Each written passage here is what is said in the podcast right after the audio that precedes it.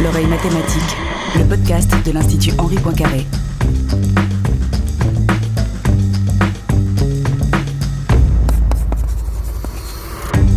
Bonjour à toutes, bonjour à tous, bienvenue à l'oreille mathématique, le podcast produit par l'Institut Henri Poincaré. Je suis Hélène Delis, journaliste intervenante. Et je suis Adrien Rossi, chargé de médiation scientifique.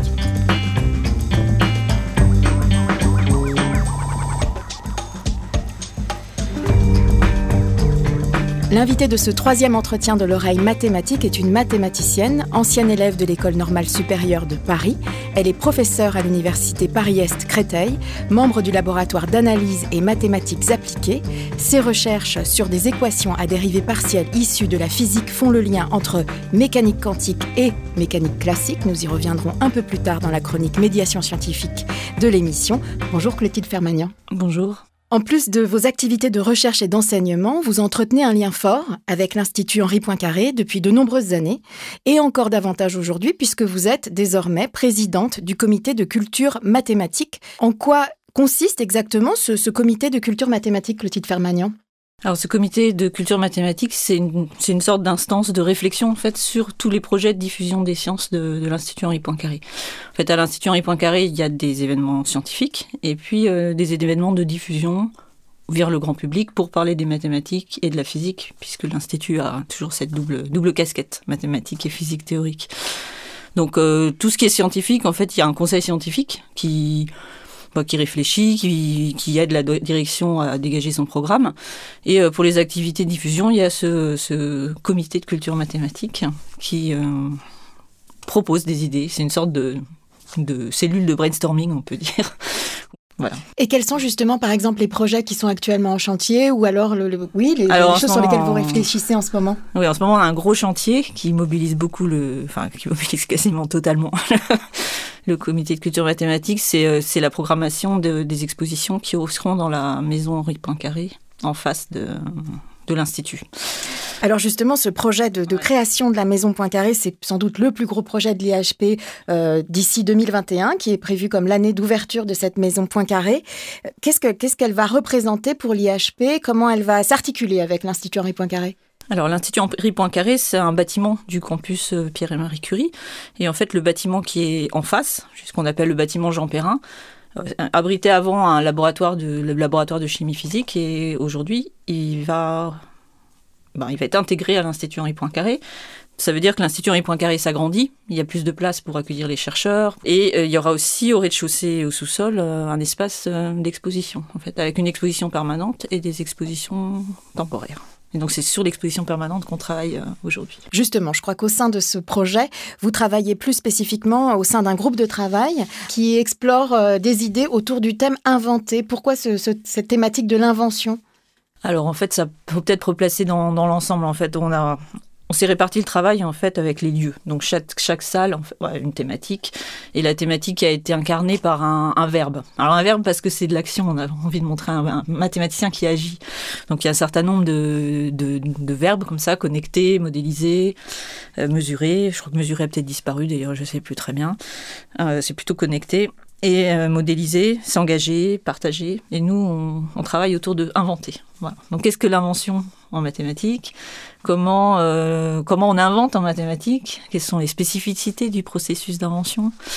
Voilà, on a essayé de décliner ça et puis autour de portraits d'inventeurs. Donc c'est un espace où il y a pas mal d'aspects historiques parce que euh, on parle de l'invention, donc on prend des exemples, hein. donc on va parler de mathématiciens, de mathématiciennes, et puis on essaie aussi de montrer les un petit peu la vie du mathématicien. Donc, par exemple, le fait qu'on travaille souvent de façon collective, pas seulement tout seul, même si on travaille aussi tout seul euh, dans notre bureau à faire nos petits calculs, mais il y a aussi l'aspect collectif de la, de la collaboration, euh, des conférences. Donc, on va aborder cet aspect collectif de l'invention. Et puis, euh, aussi la motivation, que souvent, on fait des mathématiques pour résoudre des questions pratiques. Voilà, donc, on va donner quelques exemples. Et on parle aussi de la dimension temporelle de l'invention. Le fait que Parfois, les problèmes sur lesquels on travaille, ce sont de très très vieux problèmes. Je pense on prend l'exemple du théorème de Fermat parce que c'est quelque chose qui, parle bien aux gens, mais c'est un problème qui, qui est apparu dans les années, enfin, 18e siècle, mhm. avec Fermat. Et ça, ça a mobilisé beaucoup d'énergie des mathématiciens avec des nouvelles approches. On peut penser au début du 20e à des approches en faisant des calculs sur ordinateur. Finalement, ça a été résolu euh, par Andrew Weiss donc en 1994. Et qui fait partie du groupe de travail que vous pilotez? C'est-à-dire, est-ce que c'est, ce sont que des mathématiciens ou est-ce qu'il y a une dimension un peu interdisciplinaire? Alors, en fait, les groupes de travail, ils, sont issus du comité de culture mathématique, mais ils ne se sont pas restreints des membres du comité de culture mathématique. Je pense que ce qui est intéressant dans ce travail, c'est un travail un peu collectif, euh, porté par, euh, par la communauté mathématique française qui, qui s'implique. Alors, nous, notre espace, comme il y a une dimension historique, on a pas mal d'historiens. Donc ça, c'est assez intéressant, puisque je m'instruis avec les historiens. Euh, après, dans les autres groupes, je pense qu'il y a aussi d'autres types de profils. Euh, dans celui sur modéliser, par exemple, il y a des, personnes qui travaillent en entreprise. Pour mhm. faire le lien avec euh, la recherche en entreprise, il y a aussi des, je pense, qu'il doit y avoir des physiciens. C'est l'endroit où, sans doute, si il se retrouve le plus. Et est-ce que c'est facile, justement, je me dis, de, de réfléchir collectivement avec des, justement des historiens, des gens qui sont quand même issus de disciplines très différentes de la vôtre, qui réfléchissent peut-être différemment? Oui, c'est un, processus un peu, un peu intéressant. Donc au départ, on s'est réunis, on nous a dit, voilà, vous avez cet espace, il faut que vous parliez un peu de, d'aborder un peu l'histoire des maths, enfin quelques portraits de grands mathématiciens, et c'est inventé. Donc on a eu une première réunion où voilà, on a un peu échangé et puis euh, après il y a une partie consolidation de, de, ce qui se dit en réunion. On fait tourner le fichier, euh, les gens réagissent, non ça je suis pas d'accord, machin. en fait le fil directeur, je crois, c'est vraiment la musographe qui nous le donne en nous disant, euh, voilà, repensez à votre public. Parce qu'effectivement, bon, on est historien, on est spécialiste d'une période, on a envie de dire plein de choses. On est mathématicien, on a envie de dire plein de choses sur, sur les maths, mais après, il faut, à qui on s'adresse. Je crois que ça, c'est le, c'est la question qui revient tout le temps à chaque fois qu'on se relit, c'est euh, est-ce que est-ce que c'est bien notre public? Et justement, Clotilde Fermagnon, l'objectif de cette maison Poincaré, c'est aussi peut-être de, s'adresser à un public jeune, de déclencher l'intérêt des plus jeunes pour les mathématiques, un intérêt qui pourra peut-être chez certains euh, se transformer en passion et qui sait faire naître des vocations de mathématiciennes et de mathématiciens. Comment est-ce que vous, vous êtes venu aux mathématiques? Oh, plus jeune moi, Comme beaucoup de monde, hein, ça marchait bien en maths au collège, lycée. Voilà. Ah, j'étais une bonne élève, hein, ça marchait bien en français aussi, ça marchait bien. Je pense que j'ai été quand même assez euh, poussée par ma famille, qui était mes parents qui sont scientifiques tous les deux, ils ont fait des études scientifiques en tout cas. Et euh, c'est vrai que je pense que le fait que je sois allée en classe préparatoire, je le dois plus à mes parents qu'à mes profs. Pourquoi? pensais que ça allait être dur la prépa pour moi, mon prof de maths de terminale. Je pense que ça, c'est un scénario qu'on retrouve assez souvent. On a toujours peur pour une fille qu'elle aille en prépa, ça peut être dur. Mais ben, ma mère considérait que elle, elle avait fait une prépa et c'était bon, on s'en sort, on en sort vivant. Donc voilà, donc je pense que mes parents m'ont encouragé et ça, c'était très important euh, pour moi, en fait. Je suis un peu allée là parce que bon, c'était assez naturel et puis les maths ça marchait bien et puis on pouvait faire ce qu'on voulait une fois qu'on a fait des maths. Si on veut devenir architecte, c'est pas très grave, on peut pouvoir, doit pouvoir faire une école d'ingénieur. Voilà, donc j'avais l'impression que je me fermais pas de porte. Et je pense que c'est en prépa vraiment que je me suis, euh, j'ai pris goût à faire des mathématiques. J'ai eu deux enseignantes en fait, en, donc ces deux années la prépa. Donc euh, c'était Mademoiselle Comte et Madame Raoult, on disait Mademoiselle Comte à l'époque. et je crois que je dois beaucoup aussi à ces deux femmes qui voilà, parce qu'on parle beaucoup euh, de la place des femmes dans les maths, etc. Ben, je dois dire que j'ai été entourée, j'avais une mère scientifique, euh, deux profs de prépa femmes, donc j'ai jamais senti que les maths c'était pas pour les, bah, pour les femmes. Ah oui, mais vous dites vous-même que vous aviez un, prof en terminale qui lui trouvait que peut-être vous auriez pas les épaules pour. Euh, voilà. Oui, oui, oui, c'est sûr. Je pense que j'étais, j'étais gâtée par rapport. Enfin, quand je discute avec des collègues, je me rends compte que j'ai eu de la chance à ce niveau-là. voilà. Bon, bah après, je suis rentrée à l'école normale supérieure. là, j'avais le choix entre polytechnique et école normale supérieure le choix du roi. Hein. et je crois que c'est vraiment à ce moment-là que j'ai choisi les maths. Mhm. Parce qu'à l'école en maths, j'allais faire que des maths. Et c'était ça que je voulais. Mais c'était un choix d'études hein, et pas un choix de carrière. C'est que je savais pas ce que j'allais faire avec mes maths.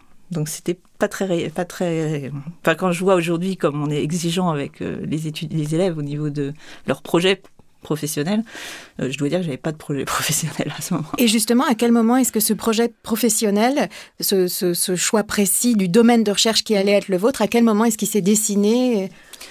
Alors assez tardivement en fait. Euh, bon, j'aimais bien apprendre les maths, j'aimais bien faire des résoudre des problèmes, ça m'amusait. Euh, mais résoudre un problème, c'est un exercice balisé parce qu'il y a une solution. Normalement, le prof il a donné un problème qui marche, donc euh, on doit y arriver. Et pour moi, la recherche c'était un truc paniquant parce que le problème, on savait pas s'il avait une solution. Donc je pensais que c'était quelque chose pour vraiment les gens très très forts et j'avoue que j'ai beaucoup hésité. Bon, alors après, euh, au bout de trois ans d'école normale, j'avais, j'étais arrivée à la fin du DEA, c'était comme ça à l'époque. Et donc j'avais une année d'école normale. Je m'étais dit que je pouvais toujours essayer de faire une thèse. Et puis, sinon, j'irais enseigner. Voilà. Donc euh, c'est un, peu cette année-là qui a été une année charnière parce que j'avais bien expliqué à mon directeur de thèse que attention je venais un an. Hein. Après on verrait si je continuerais ou pas. Donc il était d'accord. Il m'avait donné un petit problème euh, qui me prendrait un an et ce serait terminé. Bon, en fait, au bout d'un an, c'était pas fini la question, et en fait, je me suis rendu compte que je voulais savoir la suite. je me suis rendu compte de deux choses, quoi, que travailler sur ce problème, finalement, bah, même si je savais pas quelle était la solution, j'allais bien trouver quelque chose, enfin on allait bien bricoler ou transformer le problème en fait. C'est ça, c'est quelque chose dont on se rend pas forcément compte euh, quand on est étudiant. C'est on se pose un problème en recherche, mais euh, on va, on a la, on a la possibilité de remodeler notre problème, de transformer, de voir ce qu'on peut en tirer. Et voilà. Et au bout d'un an, du coup, je me suis dit non, je veux avoir la suite de l'histoire, donc je vais continuer.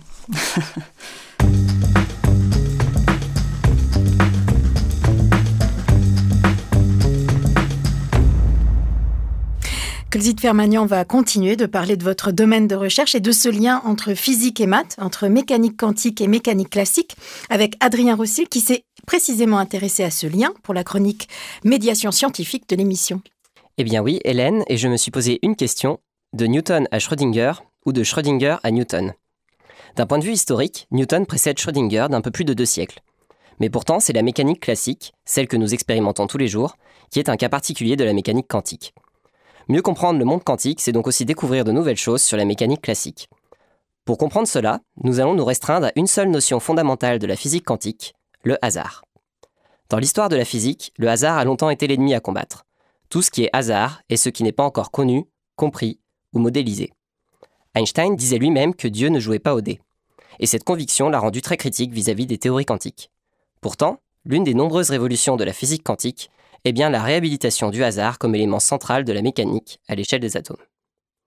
C'est dû au fait qu'en mécanique quantique, une particule n'est pas dans un état unique complètement défini, mais dans une superposition d'états potentiels. Mesurer l'état d'une particule, c'est sélectionner au hasard un de ses états potentiels. Deux mesures identiques peuvent donc indiquer des résultats différents. Mais tout ça, c'est de Newton à Schrödinger. Essayons maintenant de voir comment ce concept de hasard, devenu central en quantique, peut aussi se réhabiliter dans notre monde de mécanique classique. De Schrödinger à Newton, donc. Et pour cela, il suffit de lancer un dé. Cela nous paraît évident. Avec un dé équilibré à 6 faces, on a une chance sur 6 de faire un 6. Mais on pourrait ne pas se contenter de cette probabilité, de ce futur incertain. On pourrait aussi calculer sur quelle face va tomber le dé, connaissant sa position initiale, l'accélération de la pesanteur, la vitesse du vent, la pression atmosphérique, les obstacles. Après tout, ce n'est que de la mécanique classique, ce ne doit pas être si compliqué. Et pourtant, si. Le système d'équations à résoudre pour prédire les résultats d'un lancer de dés est tellement complexe qu'il en est irrésoluble. D'où la théorie des probabilités. Face à l'inconnu, on peut se contenter d'une prédiction probabiliste. On a une chance sur 6 de faire un 6. Et cela fournit déjà une grande information, surtout si on considère un grand nombre de lancers. Il ne faut pas penser le monde quantique comme un monde abstrait et ténébreux où les règles du jeu seraient complètement différentes de notre monde dit classique. Le hasard est un élément structurant et inévitable de la mécanique quantique, il n'en reste pas moins un paramètre essentiel de la mécanique classique. C'est l'une des raisons pour lesquelles les physiciennes, physiciens, mathématiciennes et mathématiciens s'intéressent encore à la mécanique classique. Et vous, Clotilde Fermagnan, quels sont les outils mathématiques que vous utilisez pour étudier les liens entre mécanique quantique et mécanique classique, entre Schrödinger et Newton? Alors, c'est une bonne question. Donc en fait, on a une approche qu'on appelle l'approche asymptotique. Pour, pour schématiser, je prends on, va prendre l'exemple de, molécules qui sont un peu compliquées. Donc une grosse molécule, il y a plein d'atomes dedans. Et si vous pensez que chaque atome, vous le représentez, il faut trois dimensions, ça veut dire dès qu'on a une molécule un peu grosse, on arrive à travailler en dimension 18, euh, voilà, des grosses dimensions. Et du coup, on ne peut pas résoudre l'équation de Schrödinger euh, par ordinateur parce que c'est difficile à coder. Enfin, c'est des grandes dimensions. Il y a trop de, il y a plein plein de difficultés qui sont qui arrivent là-dedans. Et du coup, on va faire une une analyse des, échelles qui sont présentes dans l'équation. Donc on prend l'équation de Schrödinger qu'on a là, dedans apparaissent la masse des atomes, la masse de l'électron, enfin il y a plein de paramètres dedans. Et euh, je parle des masses parce que justement on, regarde les masses et il y, a, une méthode classique qui s'appelle l'approximation de Bonn-Oppenheimer qui consiste à dire que la masse de l'électron est beaucoup plus petite que la masse du noyau. Donc il y a quelque chose qui est petit dans notre équation, il y a un petit paramètre.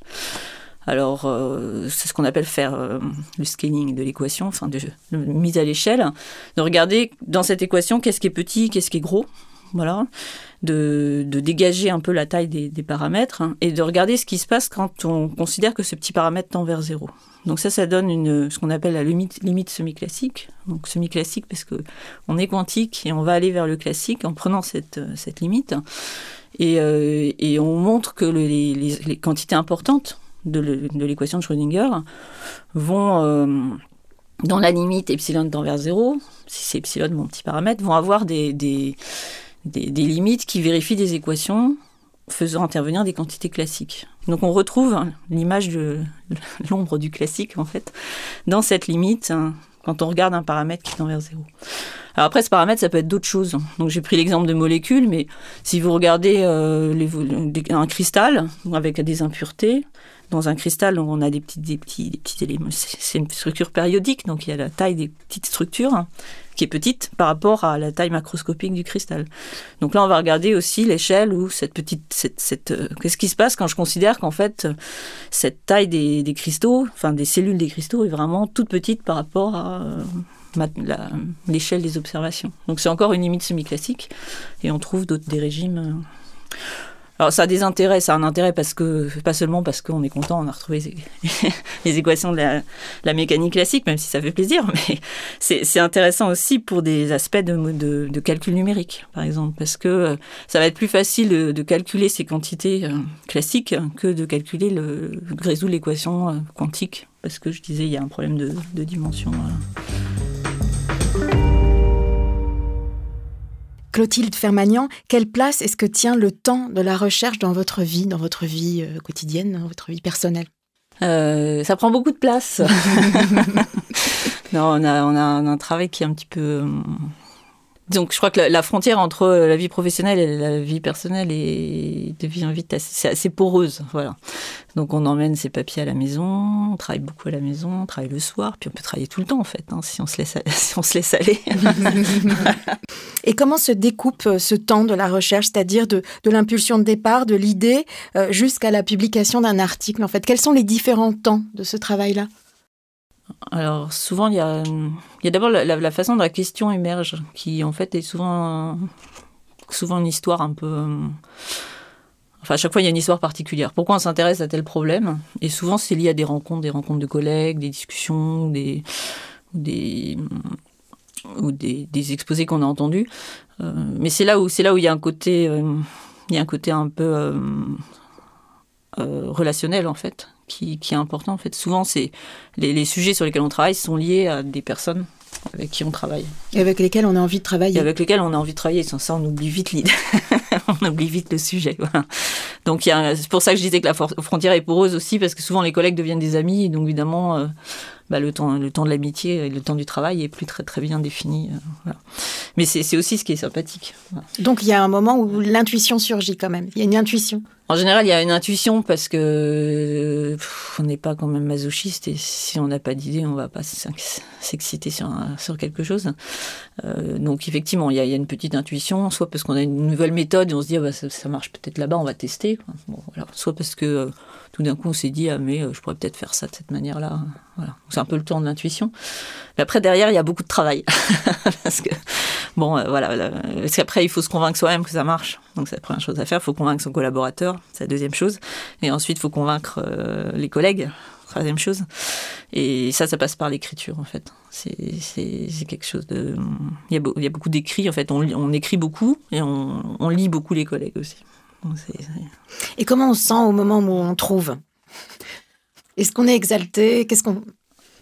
Ah bah oui, on est content, mais je pense que c'est une... c'est un peu la satisfaction de la personne qui a résolu un petit problème. J'imagine quelqu'un qui doit résoudre une énigme, il a la même. Euh, bon, évidemment, plus ça résiste, plus on est content, parce que quand même, on a réussi. Hein. c'est bien. Donc voilà, il y a une petite satisfaction. Euh, enfin, il y a deux types de satisfaction. Il y a cette satisfaction un peu euh, de, plaisir, satisfaction de la curiosité, et puis euh, un peu du tour de force. J'ai réussi, je, suis costaud. Et, puis il y a une deuxième type de satisfaction qui est plus au moment où on a établi les arguments, qui est la satisfaction du travail bien fait. Je pense que quelque chose que tout le monde connaît. on a, voilà, on avait, il fallait, on avait cette intuition, puis on a réussi à le raconter, et puis ça se raconte joliment, c'est pas trop compliqué. Voilà. ça se rapprocherait presque de la, satisfaction de l'artisan, quoi. voilà, comme vous dites, du travail bien fait, c'est ça Oui, c'est un peu ça. On a passé le rabot 150 fois sur la démonstration, et maintenant c'est bien lisse et ça brille. et après ça vient le temps de la publication. Alors c'est un temps crucial hein, pour les chercheurs, de, ce temps où il faut publier. Comment est-ce que vous choisissez, vous par exemple, les revues dans lesquelles euh, vous allez euh, publier euh, un travail de recherche que vous venez de mener? Ça c'est un temps important aussi. Euh, justement, comme je travaille en, interface maths-physique, donc il y a des revues qui s'appellent revues de mathématiques physique, physique mathématiques. Enfin voilà. Donc on va on va choisir si on veut écrire un article pour euh, des matheux et des physiciens, ou si on veut écrire plus un article de maths théorique, on va, à ce moment-là, on va chercher à soit élargir le problème, et dans le cas où on s'adresse plutôt à une revue de mathématiques physiques, on va chercher à être plus collé à des problèmes de la physique, donner des exemples, etc.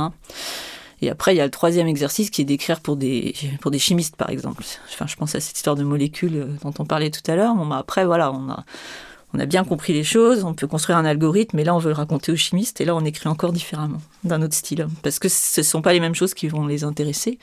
Les chimistes, ils vont vouloir bien comprendre comment ça fonctionne, euh, tandis que le matheux veut voir la preuve bien, bien pure et dure.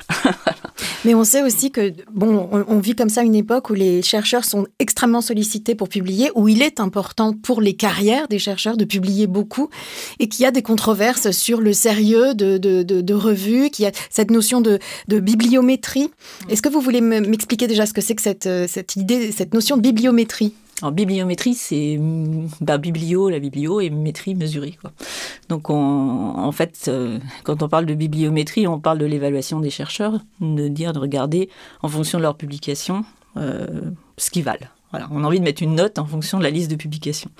Donc il y a des, pays où c'est très développé, au sens où euh, certains pays, les gens sont payés plus s'ils ont plus, s'ils écrivent plus d'articles, ils ont payé moins si tout d'un coup leur production baisse. En fait, il y, a, deux difficultés là-dedans. Il y a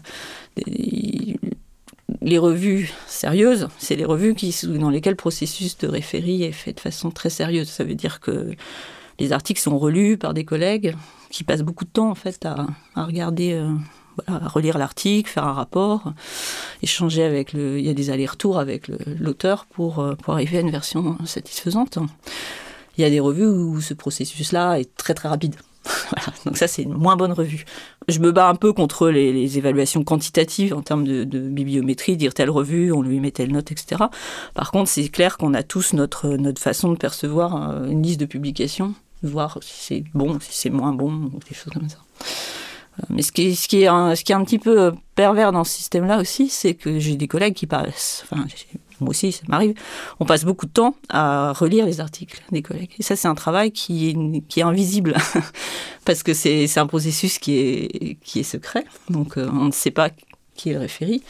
Donc, on va pas dire, j'ai lu le papier, euh, j'ai référé le papier qui fait 200 pages de Monsieur X. Hein. Ça se dit pas, d'accord Mais ça n'empêche que ça prend énormément de temps, et c'est quelque chose qui échappe complètement à l'évaluation du travail des, des, des, des collègues, en fait. Donc il y a derrière cette, ce travail de publication, il y a voilà, il y a beaucoup de travail en fait, de gens qui écrivent et des gens qui relisent. Et les revues, elles marchent parce qu'il y a des référies. Et vous m'avez dit, pour, pour, pour, clore comme ça cette petite digression qu'on a fait sur la bibliométrie, que la communauté mathématique était un peu en résistance face au poids que prend de plus en plus la bibliométrie. Oui, parce qu'en fait, on publie moins qu'un physicien ou un biologiste, par exemple. Les mathématiques le temps des maths est, un temps plus lent que le temps des autres sciences. Et du coup, on a des listes de publications qui sont moins longues qu'un physicien, par exemple. Du coup, on peut moins appliquer des, je pense que c'est plus facile d'appliquer des facteurs quantitatifs quand il y a de la masse Donc nous, on n'est on déjà pas ça, et puis on se bat pour ne pas être jugé en fonction de, nos publications, mais en fonction de ce qu'il y a dans les publications. Mais de plus en plus, ce que je vois dans les, dans les, dans les pays, enfin dans, dans, les pays où la recherche mathématique est forte, l'évaluation est de moins en moins basée sur des, des critères quantitatifs, mais euh, sur euh, les qualitatifs au sens où on vous demande de produire les cinq, publications euh, représentatives. Donc voilà, on, fait un dossier pour qu'on candidate pour quelque chose.